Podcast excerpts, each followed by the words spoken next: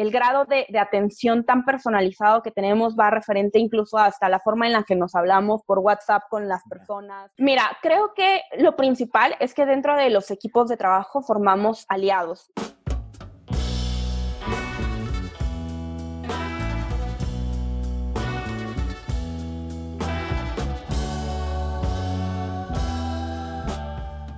Hola Nomads, mi nombre es Jonathan Moreno, este es Cómo Hackear el Andy y el día de hoy tenemos a Libby de Creana. ¿Cómo estás? Buenos, buenas tardes. hola, hola a todos, qué bueno que nos ven. ¿Cómo andas? ¿Qué tal el home office con todo este tema del, del COVID? Bastante, mira, tengo la bendición de que eh, estoy bien de salud, mi familia está bien de salud, entonces creo que mi máxima preocupación es cómo estiro las horas en el día para que me alcance el tiempo para todo lo que tengo que hacer. Va, qué padre. De hecho, eh, esta, esta plática se ha postergado un poco por, por una u otra cosa, va como la cuarta vez que la intentamos grabar, este ha sido muy gracioso, entonces muchas gracias que ya, ya se, se pudo lograr de uno u otro lado, no se, nos, no se nos ajustaban las agendas, Lili, cuéntanos un poquito, ¿cómo inicias en todo este mundo de learning? ¿Desde cuándo te apasiona tanto esto? Porque he visto cuando, cuando hablas sobre este tema y, cómo te emociona, cuéntanos un poquito, ¿cómo, inicias en todo esto? Bueno, yo creo que lo apasionada y lo que, o sea, como esta emoción siempre está presente en realidad, creo que mi personalidad es así, entonces creo que eso lo reflejo en cualquier cosa de la que hablo pero principalmente la educación es creo que uno de, no solamente, o sea, no es mi forma de, o más bien no es mi trabajo, sino es realmente uno de los pilares que compone a Libby como tal. Entonces, eso creo que es lo que se refleja. Y realmente si yo te digo desde dónde inicié, yo te diría que, híjole, o sea, es, creo que soy una aprendiz eterna, ¿no? O sea, en realidad creo que el gran acierto que tuve fue desarrollar o más bien mantener la curiosidad por aprender entonces, esa la mantengo hasta hoy.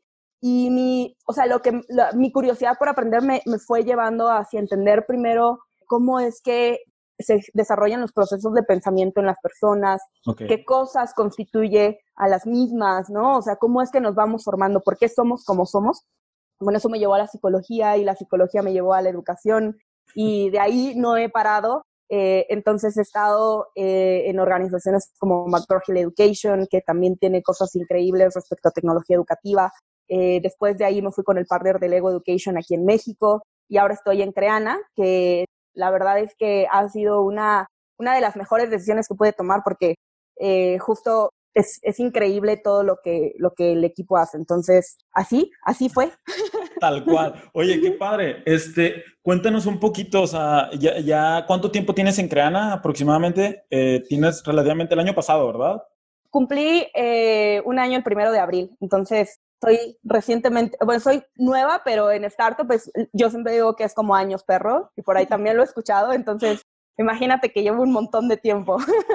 Qué padre. Oye, cuéntanos un poquito, o sea, ¿cómo está Creana al día de hoy en tema de COVID? Me imagino que eh, como la mayoría de la gente que, se, que le dedicó tiempo a la capacitación en línea, con bastante trabajo, pero cuéntanos un poquito, enfocado un poquito en México, ¿cómo, cómo, cómo está actualmente Creana aquí en México? Bueno, mira, o sea, em, aquí en México realmente lo que hemos buscado hacer es lograr permear esta cultura de aprendizaje continuo y de formas diferentes de aprender. Tenemos comunidades muy grandes de aprendizaje, tenemos diferentes aliados con los que estamos trabajando, con los que estamos promoviendo esta cultura.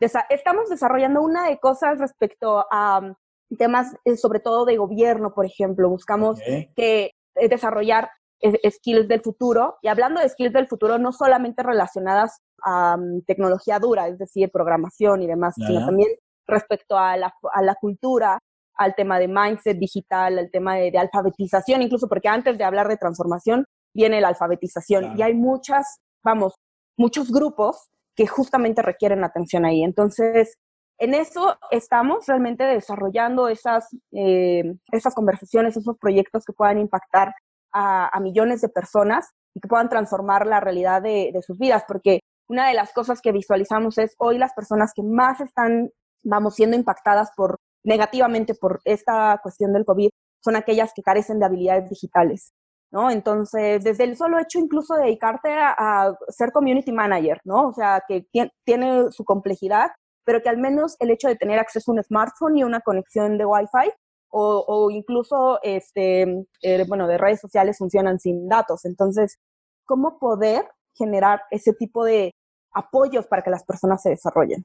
Oye, me llama bastante la atención. No sé el número real, no, no, o sea, no quiero aventarme un número al aire. Leí una, una nota que habían intentado, bueno, no todos tienen internet, voy a, voy a lanzar algunas clases a través de los canales eh, del gobierno, ¿no? Del, en este caso en Monterrey es el canal 28, y se dieron cuenta que a veces, o sea, ni tele, o sea, ya no, ya no digas un smartphone, ya no digas este, una computadora, o sea, no, no hay ni, ni tele, y en algunos que sí tienen tele no llega la señal, entonces como tú dices, está volviendo un tema bastante interesante y con bastantes posibilidades de alguien pueda resolver este tipo de, inquietudes en cuanto a tecnología, que me, me, llama bastante la atención que le dan este giro de, querer ayudar a, a, las personas en general a un, un tema de educación. Oye, y, todo esto, o sea, ustedes que, que, hablan sobre temas de futuro, preparan a gente en toda Latinoamérica, no sé si también ya están en Estados Unidos, pero en toda Latinoamérica, desde Perú se han, eh, eso creo que es una, algo padre, este, se han dedicado a, pues, educar o a colaborar con la educación de, bastantes profesionistas el día de hoy. ¿Cómo ven que viene el futuro para, para todas esas plataformas? Ahora ya todos van a ser e-learning, ya todo va a ser MOOCs, ya todo van a ser experiencias de aprendizaje en línea. ¿Cómo están preparados? O sea, ¿qué, qué, qué es lo que han visto a futuro que van a estar haciendo? Ah, bueno, creo nada más como para puntualizar, fíjate que justo de referente a la, la, data que estabas mencionando hace poquito, acaba de leer que el 92% de mexicanos tenemos un smartphone en nuestras manos. O sea, el 92% ya es muchísimo y eso lo publicó el Excelsior a partir de un estudio de hábitos de consumo.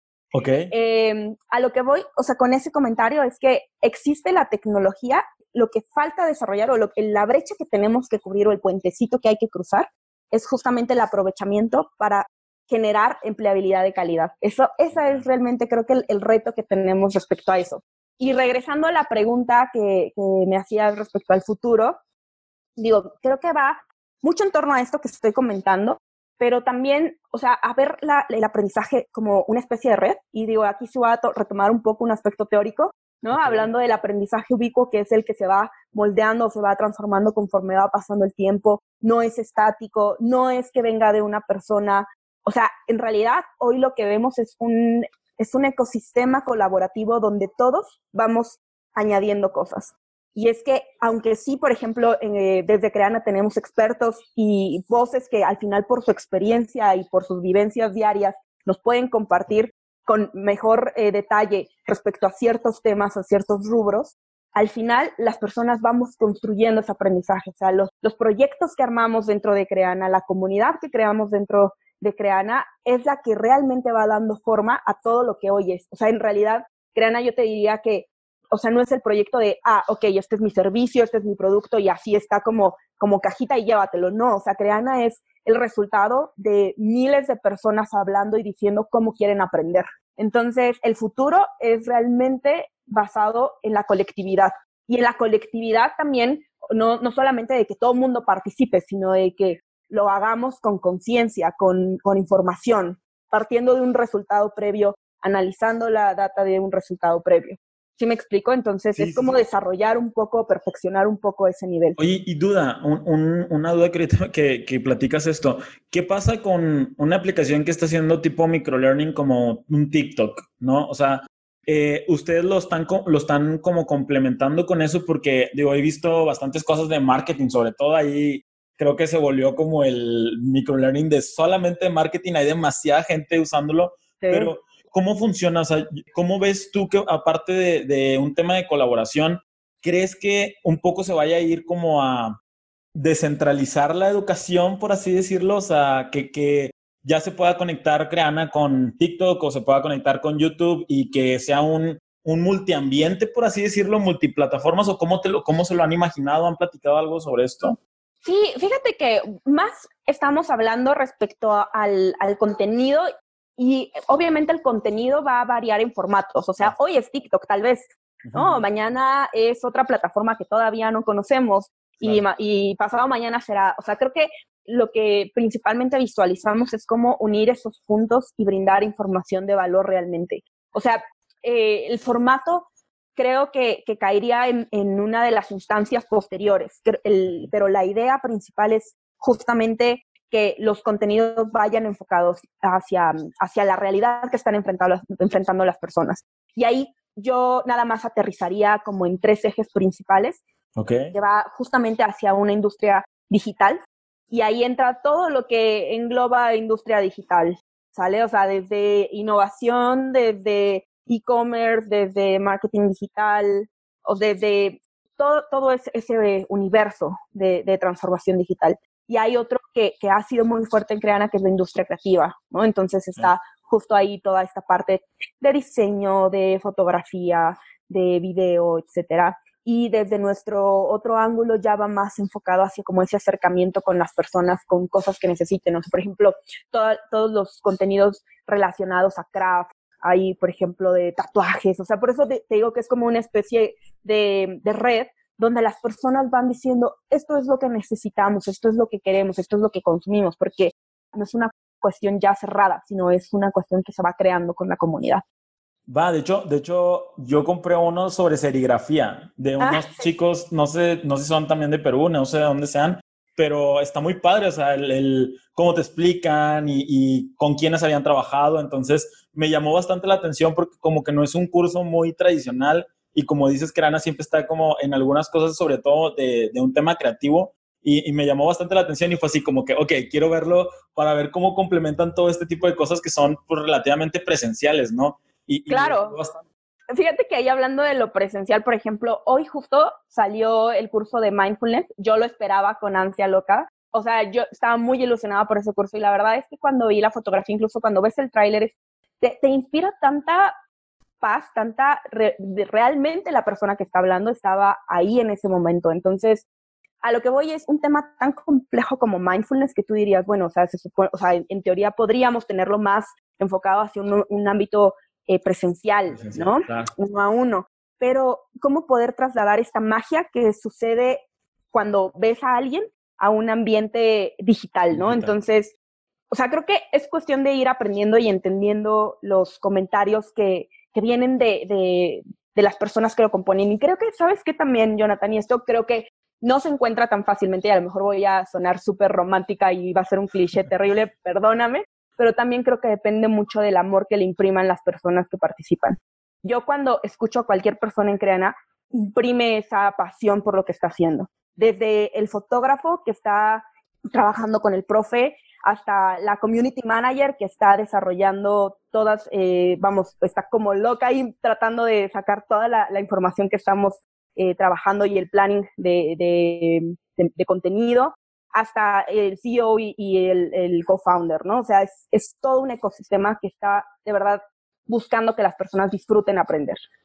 Y, y, duda, ¿cómo, cómo, cómo crees que se, que se crean esos ambientes para crear pues capacitaciones efectivas? O sea, ¿cómo, ¿cómo crees que sea que tengas que tratar a un equipo de trabajo? Un ejemplo, yo soy alguien de una organización y a lo mejor yo sí necesito consultores, pero hay unas cosas que las tengo que hacer interna. ¿Y cómo le hago para no, cómo explicarlo? No hacer como, haz un, un, entrenamiento de trámite, sino decir, oye, bueno, ya lo voy a hacer como quiera, déjame lo hago bien. ¿Cómo se organizan ustedes? ¿Cómo les pasan como es, esa pasión a cada uno de los organizadores? ¿Cómo, ¿Cómo funciona eso dentro de Creana? Mira, creo que lo principal es que dentro de los equipos de trabajo formamos aliados. O sea, eh, no es simplemente de, ah, ok, voy a tener que tomar mi curso de ortografía, ¿no? Así como me lo mandaron por correo y lo tengo que hacer. Creo que eh, el grado de, atención tan personalizado que tenemos va referente incluso hasta la forma en la que nos hablamos por WhatsApp con las personas. O sea, la conexión que existe de, oye, ya quiero ver tu curso, cuéntame cómo va, digo, tu proyecto, cuéntame cómo, cómo has visto eh, el curso, ¿sabes? O sea, como esa interacción tan dinámica que buscamos tener, digo, que va enfocada a que la persona sienta que está en una experiencia de aprendizaje diferente.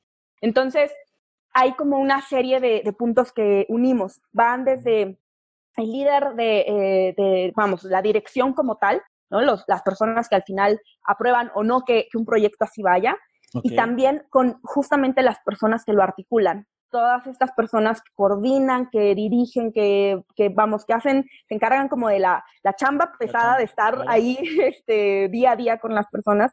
y finalmente con el usuario final. O sea, lo que buscamos también es, por ejemplo, ahora que, que salió el curso de mindfulness, oye, ¿sabes qué? Este curso lo necesita tu equipo. Ahí va o sea, lo que hacemos es también brindar una asesoría muy personalizada. Y creo que el factor clave es que el conocimiento o el aprendizaje que, que brindamos es muy dirigido.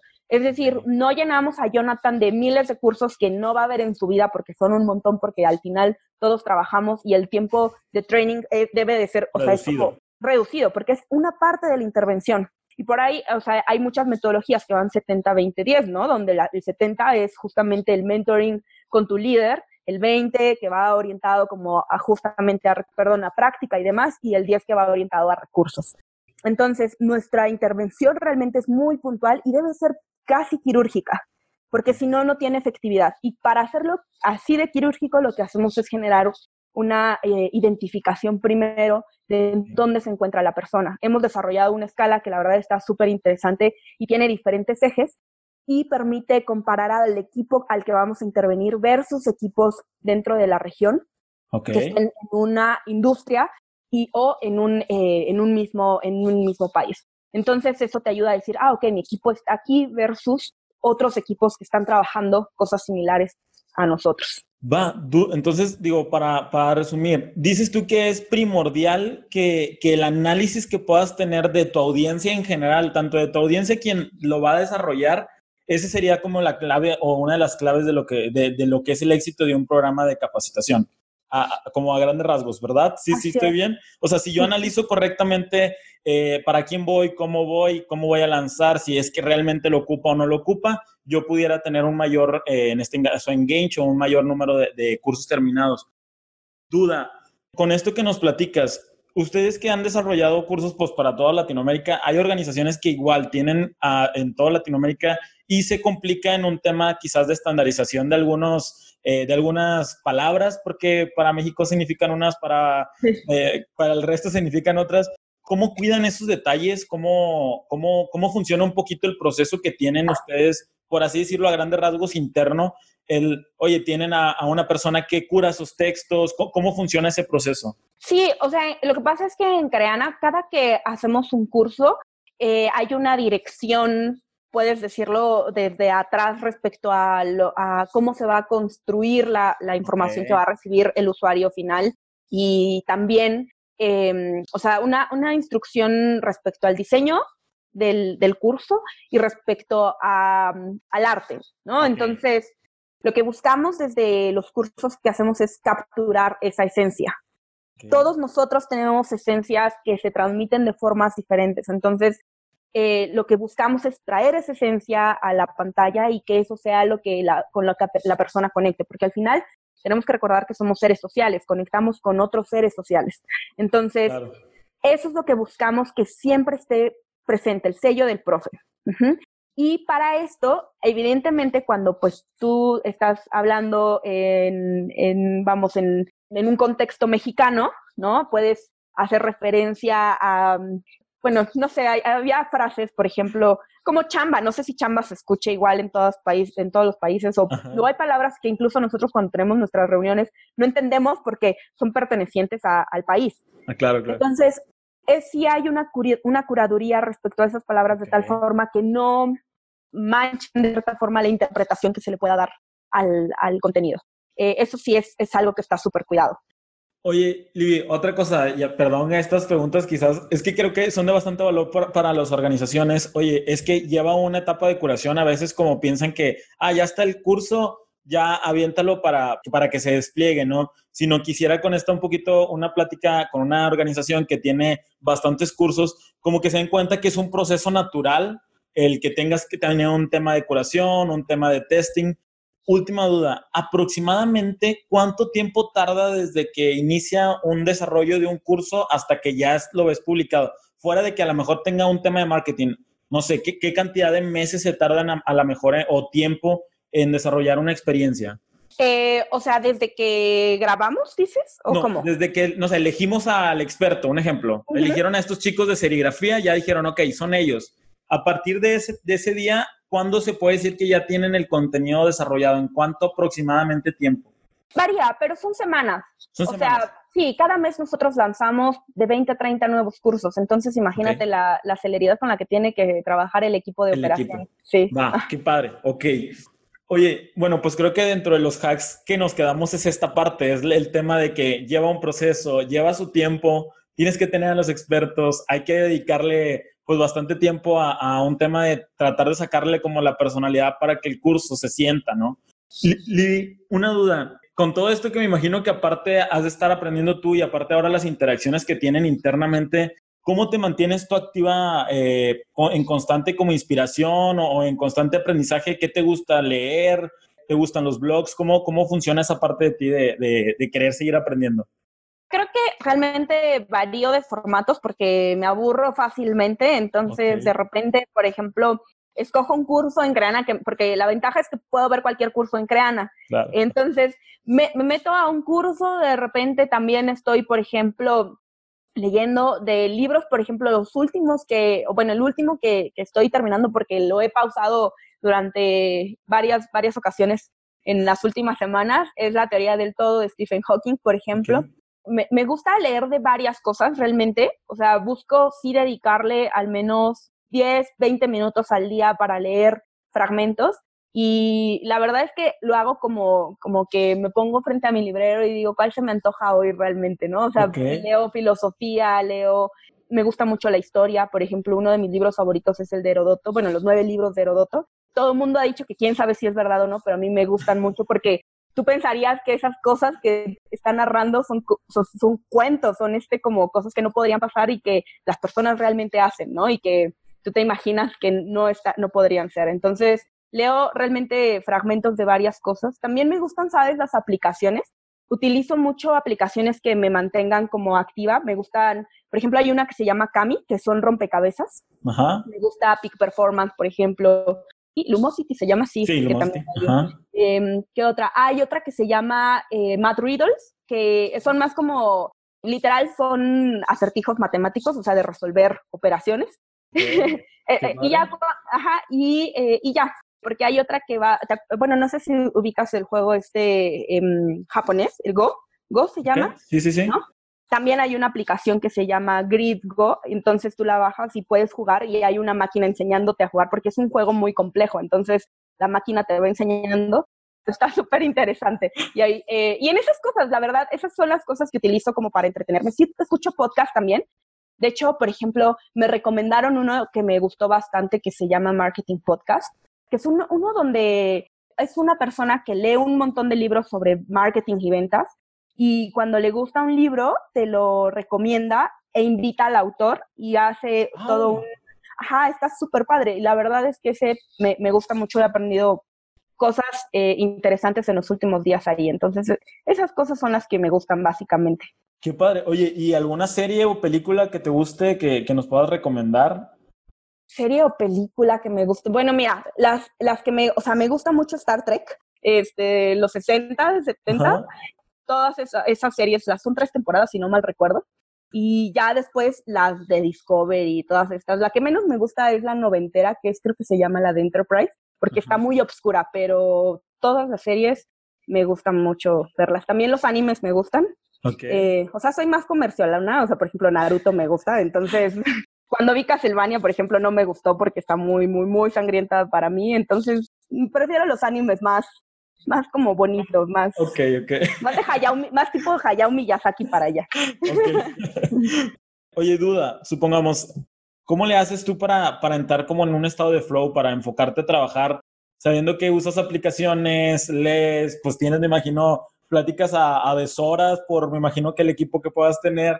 ¿Cómo te enfocas a trabajar y, y, te mantienes productiva en estos, en estos días de, de home office?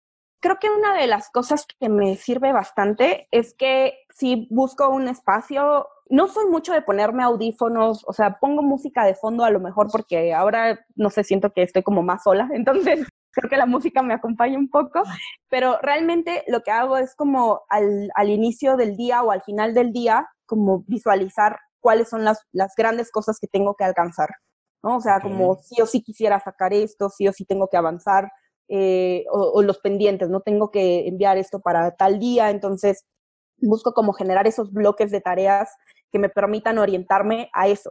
eh, busco no responder, o sea, eso me cuesta mucho trabajo y ahí sí te lo voy a confesar, busco como no responder los mensajes en el Inter en lo que estoy trabajando, entonces trato a veces de mantener las notificaciones apagadas, pero al final mi trabajo y, o sea, requiere que todo el tiempo esté disponible, ¿no? Entonces, a veces eso me cuesta un poco de trabajo, pero busco como generar bloques de espacios donde me dedique full a una cosa y no a múltiples, porque eso em, pues no me permite avanzar tanto, ¿no? Entonces, eso me ha ayudado mucho, como decir, ok, de aquí a aquí voy a hacer esto y ya. Y lo que sigue, y así, así. Entonces, de cierta forma, es como un caminito que voy armándome. Qué padre. Oye, entonces eh, tratas, por así decirlo, desactivas la notificación y tienes como un sprint de trabajo a grandes rasgos. Sí, de hecho, y de hecho con el equipo así también lo trabajo. O sea, por ejemplo, al inicio del día tenemos reunión todo el equipo a nivel regional de, ok, cuáles van a ser como esos tres grandes, vamos, como esos tres grandes logros, logros que quiero alcanzar hoy. Entonces, la invitación es justamente que hablemos sobre esos grandes logros en los que nos vamos a concentrar porque obviamente siempre hay que juntas, que pendientes, que, que llamadas, que buscas, no sé qué tanto, ¿no? O sea, hay muchas cosas alrededor de las prioridades. Entonces, buscamos como acotar eso hacia las prioridades y que esa sea nuestro, nuestra vértebra del día. Que vaya evidentemente alineado como al objetivo mayor. Claro, claro, claro. Ajá, Y al final del día también tenemos un check donde en este check lo que he estado implementando es que compartamos aprendizajes. Es decir, ¿qué aprendí del día? O sea, porque al final, Jonathan, creo que una parte súper importante de un equipo de trabajo no es solamente que cumpla con eh, las actividades que tienes que hacer, sino que puedas reflexionar de lo que estás haciendo para, para poder hacer mejor las cosas. Entonces, eh, la verdad es que he ido perfeccionando estos dailies y checks porque no, de repente no me salían tan bien. Entonces, en el check ya lo que estamos enfocando es hacia el aprendizaje de, ok, este día aprendí tal cosa. Y han salido reflexiones súper interesantes que esas, esos grandes aprendizajes o retos que estamos encontrando los vamos a eh, enfocar en sesiones de innovación para resolverlos y para poder mejorar nuestro, vamos, como nuestro flujo, ¿no? Identificar cuáles son esas cosas que nos están haciendo pensar de forma diferente. Va para volverse un poco más ágiles como equipo, para meterlo dentro de un proceso. Exactamente. Sí, para mejorar el producto incluso también. Ya, qué padre. ¿Y, esto lo, trajiste tú? ¿Es un, ¿Es un proceso que trae Creana o cómo funciona esa parte? Duda. Fíjate que justo ahorita qué bueno que tocas ese punto. A raíz del home office, eh, yo llevo varios años trabajando de forma remota. De hecho, a mi equipo ante anterior lo veía prácticamente una vez al mes y bien nos iba. Eh, entonces, realmente lo que lo que yo vi es que el equipo se tuvo que transformar de forma muy rápida, a pesar de, imagínate, ¿eh? nosotros somos una empresa 100% digital, o sea, pensando que nuestro producto es digital, que nuestro servicio, nuestra comunidad, todo es digital, aún así tuvimos el reto de decir, nunca habíamos estado en home office 100%. Entonces, em, se generó una especie de handbook para todos, de tal forma que tuviéramos como las guías eso lo hizo el, el co-founder, Fico. Y, fue, la verdad, súper interesante porque lo que establecieron fueron estos checks, eh, bueno, estos dailies y estos checks, de tal forma que pudiéramos organizarnos. Lo que no teníamos como, como entendido muy bien, o sea, lo que más bien cada quien ha ido ajustando es el formato. Y a mí me pareció que el formato, en lugar de decir, ah, ok, mi agenda va a estar llena de esto y esto y esto, lo fuéramos enfocando así, prioridades, y aprendizajes, porque me parece que esos espacios son ricos. Al final, creo que algo que sí ha funcionado muy bien es que el equipo se ha unido más. Todos ya sabemos eh, con mayor detalle en dónde estamos, cuáles son nuestras prioridades. Incluso las, las eh, conversaciones con el equipo han sido mucho más fluidas. Y eso está súper interesante porque fue a raíz del home office. ¿y utilizan, no sé, Basecamp o algo así o simplemente es una comunicación directa? Sí, sí, utilizamos una, o sea, en, las sesiones son em, videoconferencias, pero para los registros eh, estamos utilizando Notion. Órale, va, qué padre. Va, qué padre. Digo, te, pregunto esto porque volvemos, o sea, estamos enfocados completamente a un tema de entre consultorías y, y áreas de L&D, pues creo que serían cosas interesantes que les podría eh, dejar de, oye, ¿sabes qué? Esta aplicación la podría utilizar para mi equipo, este tipo de cosas, porque pues seguramente ellos, eh, como tú y yo, que tenemos como temas de tecnología, aún así hubo una curva interesante porque no estábamos completamente en línea. Se vuelve, creo que para otros que eran completamente presencial, que nunca lo habían hecho, pues se vuelve una, una curva de aprendizaje bastante interesante lo voy a como a escribir, lo voy a poner ahí como tus recomendaciones. Qué bueno, sí La verdad, muchas gracias por, por, por esa entrevista. Eh, tratamos de que sean pues muy ágiles. Creo que, bueno, no, no creo. La idea siempre es tener una segunda entrevista con un tema más profundo, conocer un poco cómo funciona todo esto y, y en la siguiente ya, ¿sabes qué? Muéstrame tu producto, cuáles son esos productos que, que pudieras estar ofreciendo y que nos puedas mostrar también en pantalla para que la gente vea, ¿no? Entonces, claro, muchas gracias. No, a ti, Jonathan, la verdad es que muy, muy buena la conversación. Siempre se disfruta conversar de forma amena. Muchísimas gracias. Y este, pues nada, nos podrías dejar tu, nos podrías decir tus redes sociales y dónde los podemos estar buscando en caso de que queramos este, los servicios exclusivos de una empresa o, digo, Creana, pues entras a la página y ahí está todo. Pero en caso de que quieras este, un servicio eh, de mucho más gente, ¿cómo, ¿cómo se contactan contigo? Claro, mira, está eh, empresas.creana.com. Ok. Esa es la página de, Empresas Creana y también a través de LinkedIn estamos como Creana y aparece eh, tal cual el logo y la, vamos, aparece como universidad, creo que pues así se registró. Y em, a mí me pueden encontrar como Italibi Gutiérrez.